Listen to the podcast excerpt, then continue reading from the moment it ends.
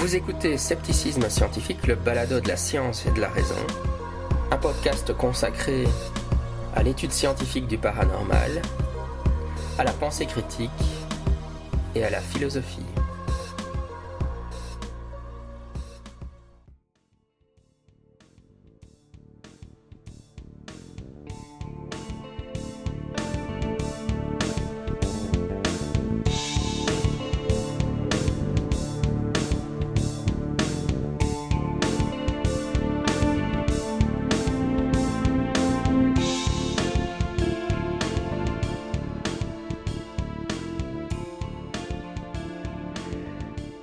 Scepticisme scientifique, le balado de la science et de la raison. Je suis votre hôte Jean-Michel Abrassard et aujourd'hui je suis avec euh, Yann Alex G qui est l'auteur d'un nouveau livre euh, qui s'appelle donc Sacrée descente, comprendre l'alcoolisme, comment tout est fait pour nous inciter à boire. Et donc c'est quelqu'un que je suis euh, depuis pas mal d'années sur, sur Twitter. son compte c'est bon, addict abstinent, hein, donc trouble de l'usage de l'alcool et abstinence. Salut. Bonjour. Voilà, et donc, je voulais t'inviter pour que tu nous parles un peu de ce livre et tu peux, tu peux nous expliquer euh, d'où euh, d'où est venue l'envie d'écrire ce livre? Oui, oui, tout à fait. Donc, euh, moi, je suis patient expert addiction, c'est-à-dire que j'ai été malade de l'alcool pendant plus d'une vingtaine d'années. Et quand j'ai décidé d'arrêter de, d'arrêter de, boire, de poser le verre, j'ai souhaité vraiment comprendre pourquoi ça m'était arrivé moi quelles étaient les raisons. Et donc, j'ai suivi des formations en addicto, j'ai lu plein de livres. Et vraiment, je, crois que ma, thérapie, c'était vraiment comprendre pourquoi moi. Et c'est un peu ce que, j'explique dans la, première partie du livre, c'est de se dire, bah, expliquer à quelqu'un qui est malade ou, à un proche ou, ou de la famille, pourquoi lui plus qu'un autre? Alors, je ne vais pas du tout excuser la personne en disant ah bah si mes parents ont bu, c'est pas de ma faute. moi, je bois, mais c'est pas de ma faute. C'est pas du tout ça. tout ce que j'explique dans le livre, c'est qu'on a un certain nombre de, facteurs de vulnérabilité qui vont augmenter la probabilité de développer une addiction. Et, c'est vraiment ce, ce, que montre très bien l'addict arbre du professeur Carilla. Hein. On a un certain nombre de racines et puis, les branches, ce sont les addictions. Donc, moi, j'ai eu la chance, entre guillemets, d'avoir une grosse branche, on va dire l'alcool, hein, une petite branche qui, a été le sport. Par contre, j'ai énormément de racines. Et, c'est ce que j'explique un petit peu dans le livre en disant, je liste un certain nombre de, racines. Donc, par exemple, bah, le fait d'avoir des parents dépendants à l'alcool, d'avoir une maman qui a consommé pendant la grossesse, d'avoir une personnalité introvertie. Il y, a plein de choses en fait qui font que finalement on augmente sa probabilité. Donc ça, c'était la première chose. Et puis, j'ai également souhaité illustrer comment évoluer la maladie. On trouve pas mal sur le net d'informations sur comment, comment évolue la maladie, hein, les différentes phases, mais, c'est assez abstrait. C'est souvent écrit par des médecins. Et moi, j'ai essayé de l'illustrer. C'est-à-dire qu'à chaque phase, hein, j'ai pris l'exemple d'un étudiant qui découvre l'alcool parce qu'il est timide et puis commence avec des soirées étudiantes. Et, puis là, il va avoir, waouh, c'est génial. Et puis, on, voit toutes les phases où finalement, il va, il va terminer par, euh, par de l'alcoolodépendance. Et puis ensuite, euh, on parle du rétablissement. Donc ça, ça je dirais que c'est la première partie du livre. Et puis la seconde, c'est une partie qui est beaucoup plus euh, orientée sur le marketing et les politiques comment tout est fait pour nous faire boire. en France, on a la chance pour les publicités, par exemple, d'avoir la loi E20. mais souvent, elle a été énormément détricotée durant les deux, dernières décennies. Et puis, j'explique un petit peu tout, comment les lobbies se sont infiltrés dans le pouvoir, comment tous les jours on nous prend pour des idiots. Oui, donc euh, c'est vrai que moi, j'avais commencé à te suivre parce qu'il y a, enfin, donc moi, mon, rapport à l'alcool, c'est que je, bois pratiquement plus d'alcool non plus euh, depuis quelques années déjà. Euh, et en fait, d'ailleurs, tu en parles dans le livre quand la, difficulté de dire non quand quand on refuse de l'alcool. et moi, par exemple, c'est aussi parce que dans mes proches, j'ai des gens qui ont une, une consommation abusive d'alcool, mais moi, j'ai jamais eu de problème moi-même avec l'alcool, mais le, voir ce que ça peut faire sur les proches ça m'a encouragé euh, à, à, de moins en moins consommer. Et puis après, je m'étais renseigné, et puis j'avais vu les, voilà, les, le fait que la, les communications sur la dangerosité de l'alcool, même, euh, d'un point de vue cancérigène, ce que tu couvres aussi dans le livre. Mais donc, c'est vrai que une des remarques que tu faisais dans le livre, et moi, ça m'arrive souvent, c'est quand je refuse de, enfin, quand je dis non, que je veux pas boire d'alcool avec mes copains, c'est, enfin, ou enfin, plutôt des gens qui me connaissent pas bien, mais ils, ils ont, il y a toujours le regard, enfin, les, réactions qu'ils ont. Euh, comment dire Moi, moi j'ai souvent le problème justement qui, enfin, mon impression c'est qu'on on doit se justifier en disant mais non, enfin, moi j'ai pas, moi j'ai pas de problème avec l'alcool, mais simplement j'ai fait un choix de vie de ne pas en boire. Euh, mais c'est vrai que c'est assez particulier comme. Enfin, c'est tout ton chapitre sur la pression sociale, c'est assez fascinant. Oui, tout, tout, tout, à fait.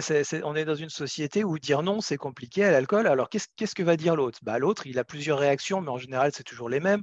La première, c'est de se dire, oula, s'il dit non, c'est que lui, il a un problème avec l'alcool. Donc finalement, on est associé, euh, et là je le dis très clairement dans le livre, hein, j'essaie vraiment de déstigmatiser tout ça, l'alcoolo, le cas social. C'est-à-dire que lui, bon, bah, lui, c'est un cas social. Sur une femme qui va dire non, bah, alors si c'est elle, c'est une alcoolo, c'est une mauvaise mère. Ou bien, ou bien c'est une femme volage.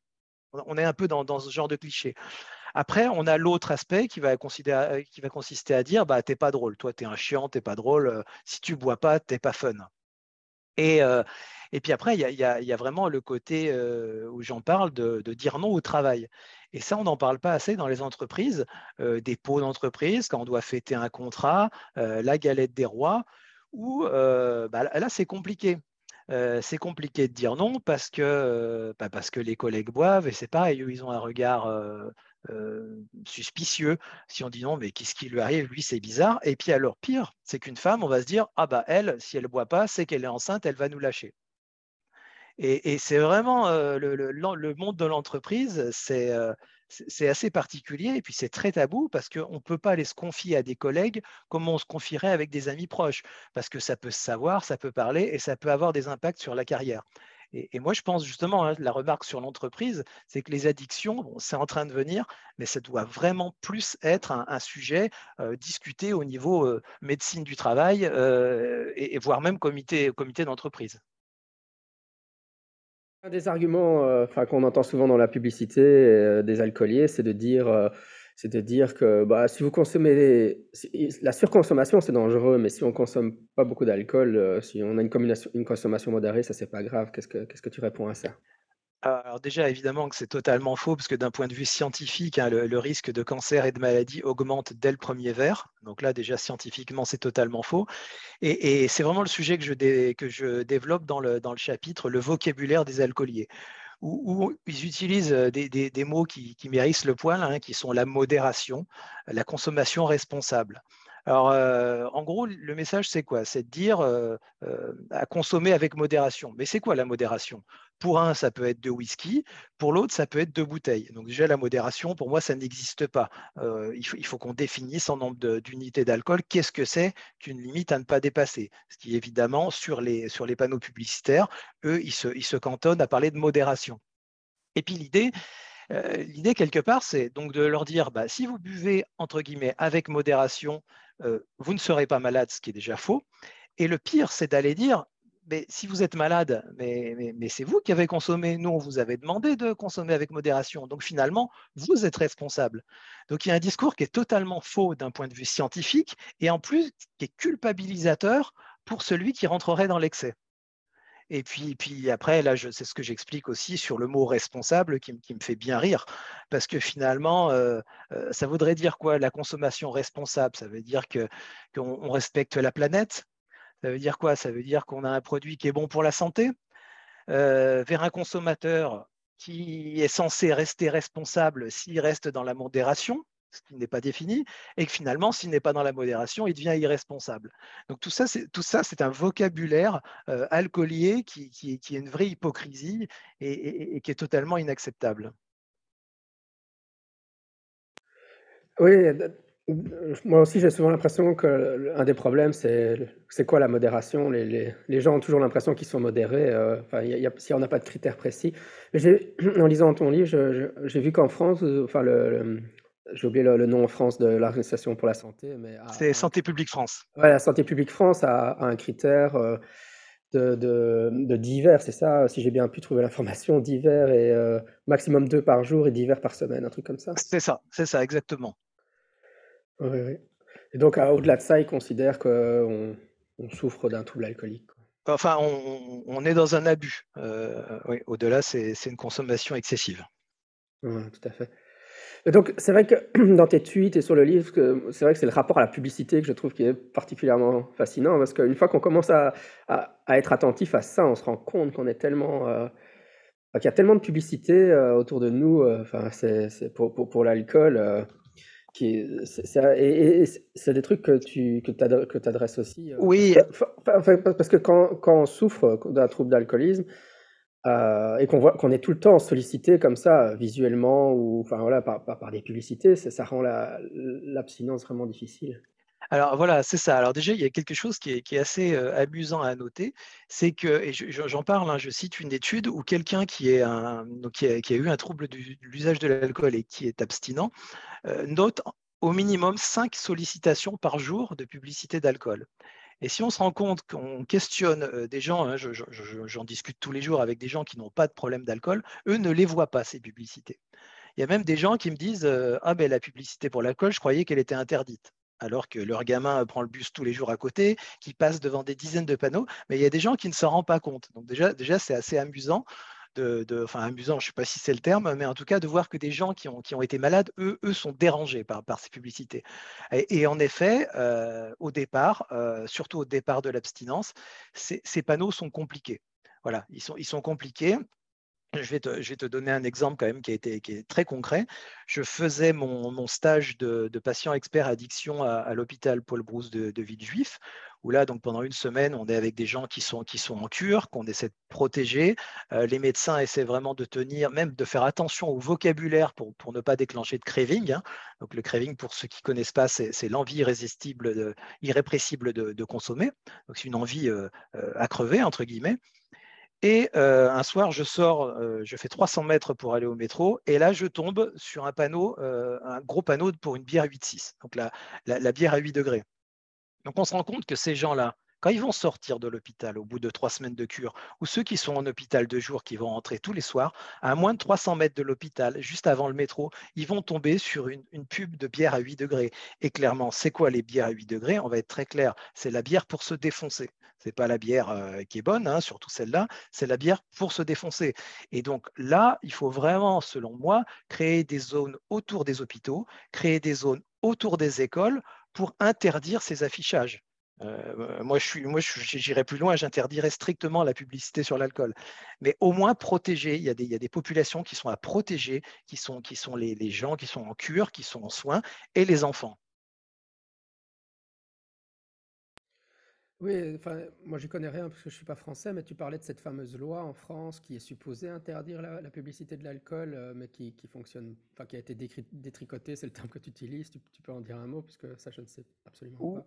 Oui, oui, c'était une donc c'était euh, Claude Evin, qui était ministre de la santé euh, à l'époque, qui, a créé une loi donc euh, pour, tout ce qui est alcool et tabac. Et, à l'origine, cette loi était très très dure, donc on ne pouvait carrément pas afficher de publicité sur l'alcool dans, les lieux publics. Et puis, au cours des années, avec chaque, à travers chaque gouvernement, bah, les, lobbies ont fait pression. Donc, les publicités sont revenues dans l'espace public. et puis ensuite, elle a été détricotée, donc elle existe encore et elle est encore très efficace. Hein. Je ne dis pas du tout, heureusement qu'on l'a, hein, clairement. Mais voilà, le, dernier détricotage, par exemple, par Macron à l'époque où il était où il était euh, ministre, euh, donc, euh, avant qu'il soit président, c'est de, dire qu'on autorisait tout ce qui était œnotourisme. C'est quoi l'œnotourisme C'est de se dire, bah, par exemple, les régions viticoles, elles, elles ont le droit de faire de la pub pour le vin parce qu'on considère que c'est de la publicité pour la France, pour le terroir. Il appelle ça l'œnotourisme. Voilà, ça, ça a été la dernière ligne. Mais en fait, en, 20 ans, il y a eu énormément de, choses qui ont été détricotées. Et puis aujourd'hui se pose le problème des réseaux sociaux, de l'Internet. Parce qu'il y a 20 ans, il n'y avait pas l'Internet. Et aujourd'hui, ce qu'il faut, c'est aller durcir cette loi et, aller. Bah, qu'est-ce qu'on fait des influenceurs sur les réseaux sociaux? Qu'est-ce qu'on fait des, publicités? J'en parle aussi, des publicités, ce qu'on appelle sponsorisées, qui sont poussées. Je veux dire, on va sur Facebook, on se prend sans arrêt des publicités pour le whisky, pour la bière. Mmh. Euh, comment on fait? Est-ce qu'il faut développer des applications pour les bloquer? Hein, un petit peu type antivirus, hein, je, vais jusque-là. voilà, qu'est-ce qu'on fait sur le sujet? Oui, totalement. Oui, un autre truc en suivant que, auquel je n'avais pas vraiment réfléchi, c'était le, les, boissons sans alcool. bah, voilà, quoi. Moi, j'ai pas, moi, j'ai pas de craving, donc prendre une boisson sans alcool, c'est c'est une bonne solution pour moi. Hein, euh, ça donne l'impression que je bois de l'alcool sans que j'en. Bon, mais, dans ton livre, déjà, tu, couvres le fait euh, que certaines boissons sans alcool ne sont pas réellement totalement sans alcool. Il y a quand même un certain, un, léger pourcentage d'alcool dedans. Euh, mais alors, évidemment, tu couvres le fait que ça peut être des getaways, donc pour, pour, faire passer les gens vers des alcools plus durs, et aussi, encore une fois, les gens qui, qui essayent d'être abstinents. ça, ça leur ça, ça, les soumet à la tentation parce que ces, boissons sont complètement, ont, l'apparence de boissons alcoolisées. Hein. Oui, c'est ça. Alors, il y a, deux aspects. Il y a, en effet, euh, pour, le, malade abstinent, euh, il, y a, un risque. Pourquoi? Parce que euh, finalement, ça a la forme de l'alcool, ça a, ça a l'odeur, ça n'en a pas tout à fait le goût hein, quand même. c'est les mêmes logos, c'est le même marketing. Hein. Donc, j'ai envie de dire que pour se protéger, moi, je déconseille totalement le, zéro alcool. Alors attention, c'est important aussi pour les gens qui nous écoutent de bien distinguer le sans alcool du zéro alcool. Le sans alcool, c'est un jus de fruits ou c'est une, boisson qui a, été produite sans alcool. Une boisson zéro alcool, c'est une boisson alcoolisée qui a été désalcoolisée. Alors totalement ou pas totalement, mais, c'est important de faire la différence. et donc sur ces, sur ces boissons entre guillemets à zéro alcool, bon, c'est toujours mieux que de prendre de l'alcool. Hein. Je ne suis pas du tout en train de dire que c'est que c'est que, c'est mal, mais je dis juste qu'il faut faire attention et, attention dans la communication parce que finalement des parents pourraient se dire bah, mes ados, on va les laisser boire à 16-17 ans des bières sans alcool. Mais qu'est-ce qui va se passer? C'est que de toute façon, les ados, ils vont garder la marque parce qu'ils sont habitués et hop, ils vont passer au produit, à la version avec alcool rapidement. Donc c'est un peu ce que j'explique dans le livre, hein, c'est un peu le cheval de Troie. On rentre dans la famille et puis, euh, et puis on, enlève la, carcasse du cheval et puis dedans il y a une vraie bière. Et puis euh, il y a aussi toute cette communication qui est un peu, euh, qui est un peu douteuse. notamment, je, cite un exemple où, où on a une communication qui consiste à dire allez en semaine on boit du zéro mais par contre, euh, on sait très bien que le week-end, euh, ça va être la version alcoolisée. Parce que pourquoi? Parce que l'alcool, c'est la fête, c'est la détente, alors que quand on est sérieux au boulot, on boit du zéro. Et donc, il y a toute cette ambiguïté qui, pour moi, voilà, je la vois un petit peu comme un cheval de Troie. Euh, on rentre par le zéro pour proposer du, plus fort. Et puis après, là, en tant, en qu'ancien malade, et, on va être très clair, hein, aller donner de l'argent à des groupes alcooliers, euh, moi, j'y arrive pas. Donc, c'est aussi un argument euh, de plus. C'est super intéressant parce que ça m'a fait réfléchir parce qu'évidemment, j'ai des enfants qui sont pré-ados là, mais euh, je me disais, bah oui, bah, tant qu'ils boivent du, sans-alcool, ça va, mais c'est vrai que c'est intéressant de se dire, faut pas faut pas ouvrir la porte quoi, hein, c'est ça sert à rien, c'est un piège dans lequel tomber.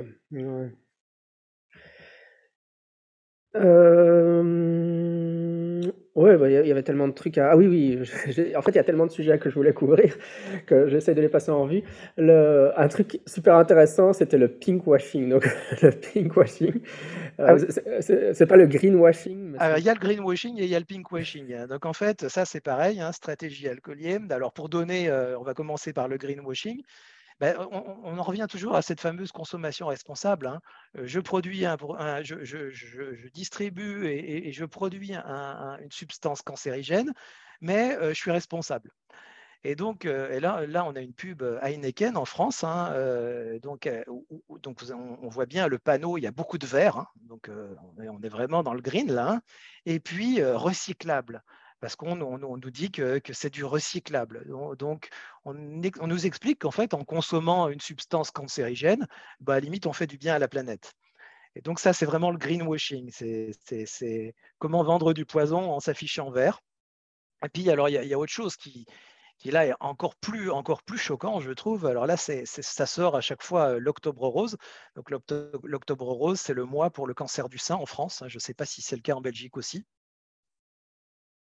Oui, je, ne saurais pas dire. Et, donc, donc là, on a quand même, je crois, plus de 8000 cancers du sein qui sont liés par an à la consommation d'alcool. Et là, on va avoir des alcooliers, et je cite notamment, bon, c'est pas des alcooliers, mais c'est la Cité du Vin, qui va organiser un événement type course à pied ou quoi pour soutenir l'Octobre Rose. Et, là, on se moque une nouvelle fois des gens, c'est-à-dire qu'on va produire une substance cancérigène, et puis derrière, on, où on va les vendre des bouteilles. On a aussi beaucoup de ventes aux enchères de vin pour donner de l'argent à l'Octobre Rose. on, marche sur la tête quand même. et, et, voilà, et c'est public, c'est sur les réseaux. Et je crois qu'il faut le dire parce que les gens, en fait, ne, percutent pas. Ils vont dire, bah, limite, ils vont penser que c'est bien. Ah, bah, la cité du vin qui donne de l'argent au cancer du sein, c'est bien. Oui, non, mais d'accord, mais le vin, c'est quand même une, substance cancérigène à la base. Je pense, ouais, je ne sais même pas si la plupart des gens savent que, que, l'alcool est pratiquement aussi cancérigène que, que, la cigarette. Quoi. Il y a déjà un manque d'information du grand public euh, sur, ces, questions-là. Bah, c'est un peu volontaire. Hein. Oui, donc euh, la question, euh, finalement, un peu, euh, je ne sais pas si on peut appeler ça une question métaphysique, mais de fond, comme ça, c'est pourquoi est-ce que, enfin, si tu as une idée, qu'est-ce que tu penses, pourquoi est-ce que la, la, culture française est, est un peu si tolérante à l'alcool, dans le sens où on minimise sa dangerosité en tant que drogue hein? Pourquoi est-ce que c'est pas perçu comme étant quelque chose d'aussi dangereux que ça ne l'est, en fait? Ah bah, parce, que, parce que la France, c'est le pays du vin. Hein. C'est le pays du vin. C'est le, j'en parle beaucoup dans le livre, hein, c'est le pays des bons vivants. Euh, c'est le pays des bons vivants. Donc, euh, puis, puis, il y a cette association avec la convivialité. On met même dans le cinéma. Euh, on voit bien que dans, les années 60, 70, tous les films, les, les, les, les personnes viriles, sympathiques, buvaient de l'alcool. Je, je, cite l'exemple de la soupe aux choux, où on, a deux paysans un peu attardés, très très sympathiques, très très touchants, et avec le perniflard et le vin. Et, c'est un peu ça l'image de la France, des campagnes, du terroir. attention, le problème c'est que voilà, on, a, toute une partie de, personnes qui vont, qui vont un peu cacher ça. Hein, pour eux, il n'y a, que ça. J'en parle aussi quand je parle d'une certaine presse qui, titre les dictats hygiénistes, hein, puisqu'ils refusent le défi de janvier, ils refusent le, dry January, parce que, finalement, ce serait, rejeter le, pays du bon vivant, hein, qui vont dire bah, le dry January, par exemple, ça vient d'Angleterre, ça n'a rien à faire chez nous, ce n'est pas nos valeurs. Nous, on est des Français, on mange du pâté. voilà, c'est le pays du bon vivant. Donc, il y, a, une espèce de France qui reste un petit peu nostalgique et qui souhaite garder son côté terroir, ce que je comprends. Et puis, il y a quand même des générations et des générations de gens qui, ont été, qui ont vu leur vie gâchée par l'alcool.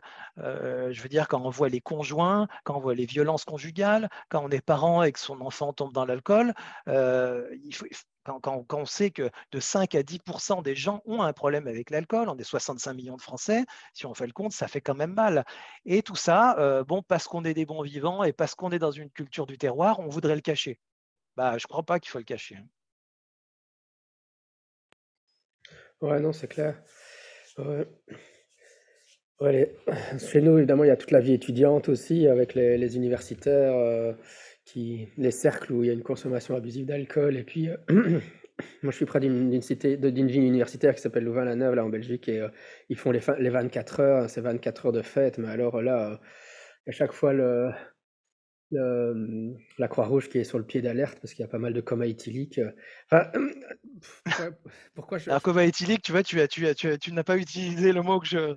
Ce que je dis, pourquoi je, rebondis, c'est que je dis qu'on ne dit surtout pas, c'est pas politiquement correct de parler d'overdose. Ouh là là, l'overdose, c'est pour le cocaïnomane, pour l'héroïnomane. Par contre, le coma éthylique, on n'a pas le droit de l'appeler overdose. C'est bizarre, non? Ah Ouais, c'est vrai, c'est vrai, c'est vrai. Ouais, c'est vrai. Ouais, ouais. c'est super bien observé, c'est vrai.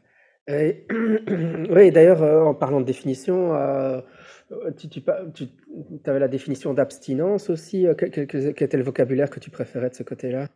Alors, déjà, déjà, ce qui est important quand, quand je parle du rétablissement, Bon, déjà, c'est d'améliorer sa vie. Hein. Sa vie, elle est, on, est, on est dans la souffrance hein, quand on est addict. Donc ensuite, il faut améliorer sa vie. Et, vraiment, c'est un livre dans lequel je ne porte aucun jugement sur quelle est la solution. Le but, c'est d'arriver à une solution, euh, d'améliorer sa vie. En aucun cas, même dans les groupes d'entraide, je me permets de, poser le moindre jugement, de faire. Ce que je dis juste, c'est par rapport à l'abstinence. Il, y a, je présente trois modes. Le premier qui serait une consommation ce qu'on appelle, ce que j'appellerais hein, contrôlée. C'est-à-dire qu'on se dit, bon, avec l'aide d'un addictologue, on va essayer de faire une pause de six mois, par exemple, une, vraie abstinence. Et puis derrière, en utilisant un journal, on, essaie de, réapprendre à consommer. On essaie d'être honnête en remplissant le journal, hein, de dire à peu près la vérité. Puis on, a des rendez-vous avec l'addictologue et puis on voit si ça marche. Ou est-ce qu'on repère, repère le contrôle ou pas. Ça, c'est une première méthode.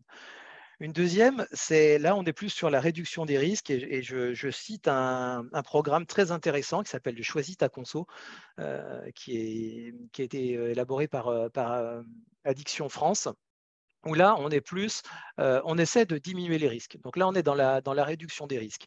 Et ça va être quoi? Bah, Ça va être d'aider les gens à, à, moins consommer et, il y a même des exemples que je cite qui sont bah, un, papa qui doit aller chercher, ou une maman, hein, qui doit aller chercher son enfant à 4 heures à l'école. Eh ben, on va essayer qu'il ne consomme pas, qu'il soit, soit non alcoolisé pour aller chercher son enfant.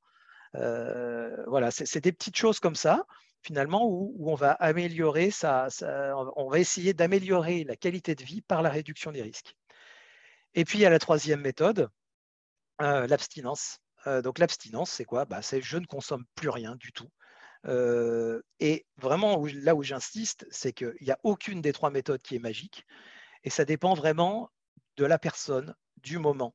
C'est-à-dire qu'une personne, aujourd'hui, elle peut être prête à de la consommation contrôlée, à de la réduction des risques, ou, et puis pas de l'abstinence. Et puis finalement, elle va tenter l'une, et puis du jour au lendemain, elle va changer et, elle va se, aller vers, euh, le, choix thérapeutique qui lui convient. Mais il faut aller vraiment dans le sens de la personne.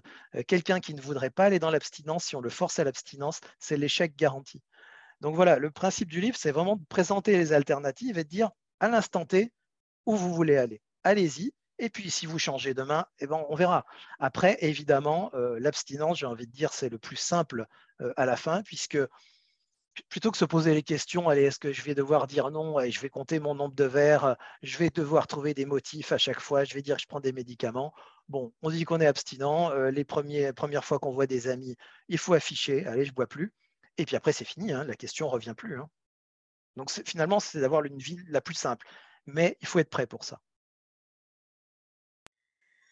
Oui, dans les, dans les dégâts sociétaux que pose l'alcool, donc il, y a les maladies, euh, enfin on a parlé du cancer, il y a d'autres problèmes comme euh, les, problèmes au foie, etc. Tu as parlé aussi des, des, euh, des, troubles conjugaux, ça peut jouer un rôle, il y a bah, les accidents de voiture, enfin il y a, d'autres choses que, qu'on devrait aborder. Oui, bah, bah, par exemple, donc hier j'étais à la journée anniversaire d'Addiction France, il parlait de, de l'île de la Réunion. Et, il disait donc troisième département le plus touché par l'alcool, troisième département le plus touché par des violences conjugales. Bon, voilà. Donc le, lien est là. Hein. Non, c'est ça. Enfin, je veux dire, c'est pas. Je vois dans ton livre, tu explicites bien que c'est pas, enfin, forcément, c'est pas une causalité comme, comme ça directe. Non. Il y, a, une corrélation entre les deux, quoi. Bien sûr, bien sûr. Mais, sur le long terme, euh, enfin, d'un point de vue, dans une perspective plus historique, euh, je me demandais, enfin, moi j'avais l'impression, mais je peux peut-être me tromper, que qu'en France, la consommation d'alcool avait quand même diminué à travers le temps. Euh, oui. Surtout qu'il y avait, il y avait avant, je pense, par rapport aux années 50, etc., l'idée que bah, les Français, justement, dans un monde rural, ils, buvaient du vin comme à, table pendant les repas, comme on boit de l'eau, quoi, et que ça avait quand même tendance fort à, diminuer. Donc, enfin, je veux dire, on est quand même sur une pente descendante en termes de consommation. Oui. Alors, on est totalement sur une, pente descendante. Hein, pour, te donner un exemple, mon, grand-père travaillait à la SNCF. il buvait ses quelques litres de, rouge par, par, jour hein, à l'époque. Et en effet, c'était tout à fait normal. Et il est mort d'une cirrhose à 62 ans. Voilà. Donc, en effet, ce que tu dis, c'est exactement ça. C'est ce qui se passait il y, a, il y a 40 ans. Il y a 40 ans encore, 40-50 ans. Aujourd'hui, en effet, les consommations d'alcool diminuent. Par contre, on est plus dans un, ce qui devient inquiétant, c'est plus la recherche de la défense. J'en parle aussi chez les jeunes. Là, c'est plus pareil. Donc là, là on n'est plus, on plus sur une consommation quotidienne. on est plus sur du binge drinking, hein, des soirées étudiantes de, où on va rechercher la défense. Et ça, il y a vraiment derrière des risques de développer une alcoolodépendance. Et là, l'alcoolodépendance, ce n'est pas une soirée ou deux, hein, c'est 20 ans, 30 ans ou une vie. Oui, c'est ça, les oui, c'est ça, enfin, moi, les les comportements, euh, de de surconsommation à l'université, après ça ça crée un précédent pour le reste de la vie, quoi, c'est sûr, hein, Oui et et puis aussi par rapport aux trous de mémoire, hein, j'en parle, euh, avec les recherches là, donc des des trous de mémoire sur le binge drinking, euh, des problèmes de concentration à l'université également, et donc voilà, il faut il faut vraiment ça ça ça paraît très inquiétant. Euh, au-delà du risque d'overdose, hein, j'aime bien appeler ça overdose par provocation, qui est le coma éthylique, mais au-delà de, l'overdose d'alcool, euh, voilà, il faut, il faut penser au long terme. Et quand on est étudiant, on ne pense pas au long terme. Hein, ça, je, suis très bien placé pour témoigner. ah, c'est sûr. moi, moi qui vis encore une fois près d'une cité étudiante, euh, il y a régulièrement des, des étudiants qui meurent à cause de l'alcool, hein, c'est pas c'est pas quelque chose de rare, hein. Généralement, euh, pendant les fêtes ou pendant les pendant les moments de fête, il il bah, il peut avoir des chutes et des choses comme ça, hein, ou des noyades dans le lac, euh, enfin, moi je je veux dire, tu tu tombes pas dans le lac, euh, dans un lac, où il y a comme ça, si tu pas si pas en état d'ébriété, quoi, je et le lac est même pas tellement profond, quoi, donc Ouais, ouais. c'est c'est vraiment, assez catastrophique, bref. Mais euh, je ne voudrais pas être les autorités universitaires qui doivent essayer de, changer ce genre de, d'association parce que c'est vrai que a, la vie étudiante est tellement associée avec la, consommation de l'alcool que c'est, toute une culture de la, de la, vie universitaire que tu dois changer pour changer ça. Quoi. Et pour les, les, parents ont leur, leur responsabilité aussi hein, dans, le, dans, dans l'éducation. Euh, bon, ça, je ne le développe pas trop, mais euh, voilà, doit-on tolérer que, son enfant rentre euh, deux soirs par semaine? Alors, si on le voit, évidemment, parce que si l'entité universitaire, on n'est pas forcément témoin, mais, il y a quand même une, euh, sensibilisation, une, discussion à avoir sur les substances avec les enfants, notamment à l'âge adolescent. Et, beaucoup, hein, souvent, alors quand, ils peuvent en être témoins, beaucoup de parents minimisent. Ils pensent que leur enfant va boire un ou deux verres en soirée mais peut-être qu'ils dorment à leur retour, mais, mais l'enfant, quand il sort de la soirée, enfin le, grand enfant, quand il sort de la soirée, il ne tient pas debout. Quoi. Euh, ou on le ramène en voiture, ou il revient en Uber. Mais, euh, euh, donc il y, a vraiment voilà, il y a une différence entre la perception souvent des parents et la réelle consommation des jeunes. Mmh. Oui, c'est vrai que moi je suis dans un cas un peu différent, vu que moi-même je ne consomme pas. mon, mon, fils de 11 ans, il a déjà il forcément, il m'a déjà posé la question, etc. Donc, on en a déjà parlé. C'est, plutôt la situation inverse. Si sa maman a, le malheur de prendre une bière, il la regarde avec un air méchant. il dit Tu sais que c'est cancérigène. du coup, enfin voilà. il faut gérer les conjoints. Euh, consomment encore, C'est vrai que c'est marrant. Ouais. Mais, mais, en fait, ici, évidemment, on est sur la même longueur d'onde, etc. Mais mais euh, ce, qui est fou, enfin moi j'ai l'impression quand même qu'on tient un discours qui est complètement à, l'opposé du discours ambiant dans la société. Quoi, c'est ça qui est fou. c'est, euh, bah, justement, c'est, alors c'est intéressant ce que tu dis parce que moi, moi j'aurais bien aimé qu'il y ait quelqu'un de, alors je parle en France, mais il y en a peut-être en Belgique, quelqu'un de, de, connu, hein, euh, genre un présentateur télé ou, ou qui, qui, aille un peu tenir ce discours. Et, et on se rend compte qu'il n'y a pas, enfin, ce qu'on peut appeler un influenceur. Mmh. Aujourd'hui, il n'y a pas d'influenceur. Il n'y a, pas d'influenceur. Il y, a quelques années, il y avait un, animateur de télé, je ne sais pas si vous le connaissez, en, Belgique, qui s'appelait Jean-Luc Delarue, ah oui, qui, avait, qui, avait, fait beaucoup de. Donc, dépendant à l'alcool et, à la cocaïne. Et, derrière, donc quand il s'était sevré, lui, lui avait commencé à faire une démarche d'influenceur, de parler à la télé, d'aller rencontrer les jeunes. Et vu qu'il était connu, je trouvais que c'était super. Euh, aux, États-Unis, en Angleterre, on, a des, influenceurs. Il y a le mouvement Sober Curious, dont je parle dans le livre, avec des vrais influenceurs euh, qui vont aller euh, passer ce message, mais ce sont des gens connus. et en France, on n'a personne. Et, je pense pire que quelqu'un qui, aura un poste un peu connu, qui aille tenir ce genre de discours, il le perdrait certainement, mmh vu l'influence des lobbies. Hein. Dans ton livre, tu parles aussi des, des groupes d'entraide. Tu peux en dire un mot? Oui, alors en fait, l'alcool, comme je le, précise dans, l'introduction, il n'y a pas de substitut. On a un substitut pour de la cigarette, on a des substituts pour l'héroïne, mais l'alcool, on n'a pas de substitut. même s'il existe des médicaments, on se rend compte que quand même, le, et c'est prouvé, hein, l'utilité des groupes d'entraide chez le malade est essentielle. Et, aujourd'hui, on a quand même la chance d'avoir Internet, hein. c'est-à-dire que n'importe qui, euh, qui soit isolé au niveau géographique, ou même qui, ne souhaite pas venir dans un groupe, hein, parce que c'est très très compliqué quand même de rentrer dans, une salle avec des yeux euh, d'autres malades qui vous regardent, euh, c'est compliqué.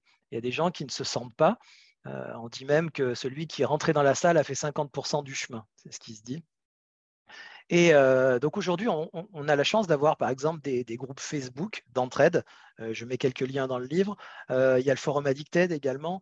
Donc quelqu'un qui serait en, souffrance, il peut venir échanger avec d'autres malades. Il peut être conseillé par des patients experts.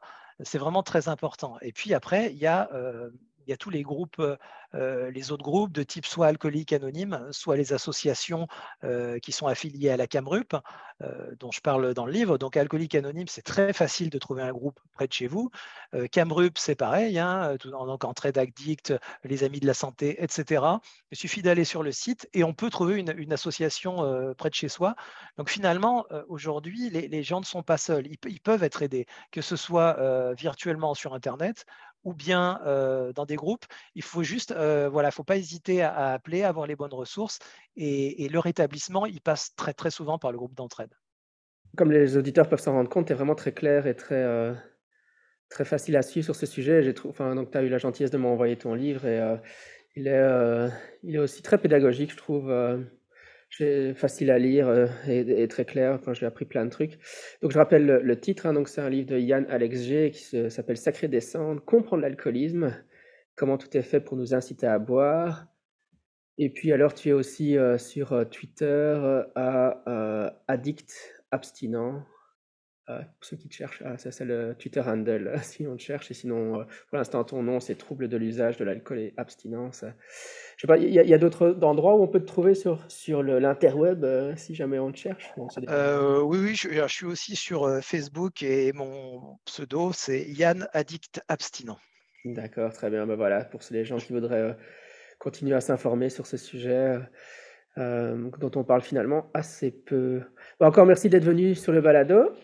Eh ben, avec grand plaisir. Hein, c'est très gentil de m'avoir invité et de parler de ces sujets parce qu'il faut en parler et c'est un peu difficile d'en parler dans les, les grands médias. Totalement, totalement. Ouais, écoute, encore merci et à une prochaine fois peut-être. Au revoir. Merci.